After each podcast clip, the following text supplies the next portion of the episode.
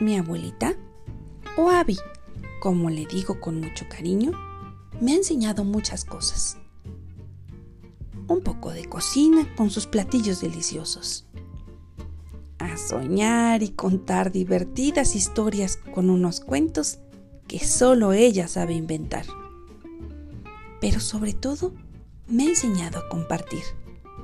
Así es que hoy les voy a compartir este cuento titulado Una bufanda para dos.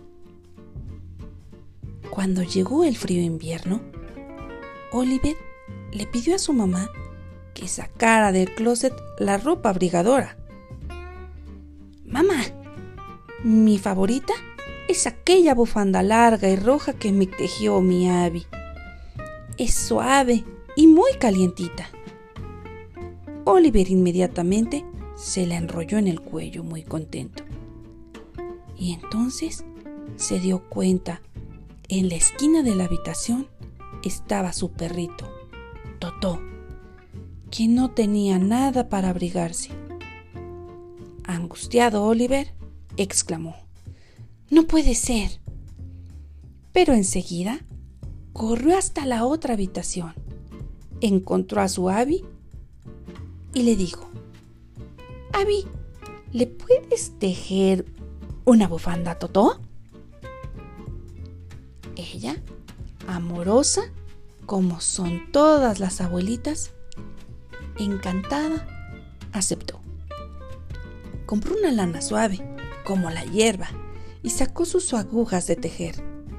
Pero Totó no parecía satisfecho con su propia bufanda. También quería la de Oliver la mordisqueaba con sus dientecitos. Y a pesar de ser pequeños, lograron dejar unos agujeros gigantes. Oliver estaba muy triste porque Totó le había roto su bufanda preferida. No te preocupes, mi niño, lo abrazó Abby. No llores. Con mucho amor lo consolaba. Y entonces lo ayudó a reflexionar.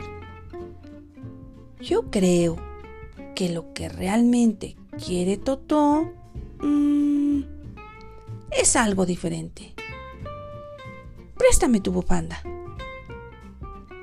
Oliver se le entregó, pensando en que Abby solamente la iba a arreglar y ya. La abuelita deshizo la parte de los agujeros y empezó a coser la bufanda roja. De hecho, Abby cose tan rápido y con tanto cariño que en menos de lo que canta un gallo, la bufanda ya medía el doble.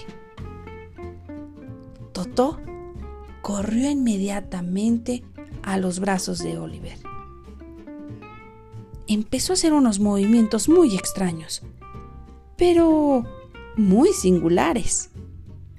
De un momento a otro, Toto estaba envuelto en la bufanda nueva, junto con Oliver.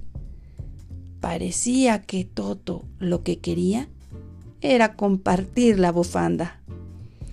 Le explicó su Abby con mucho cariño. Ahora los abriga los dos.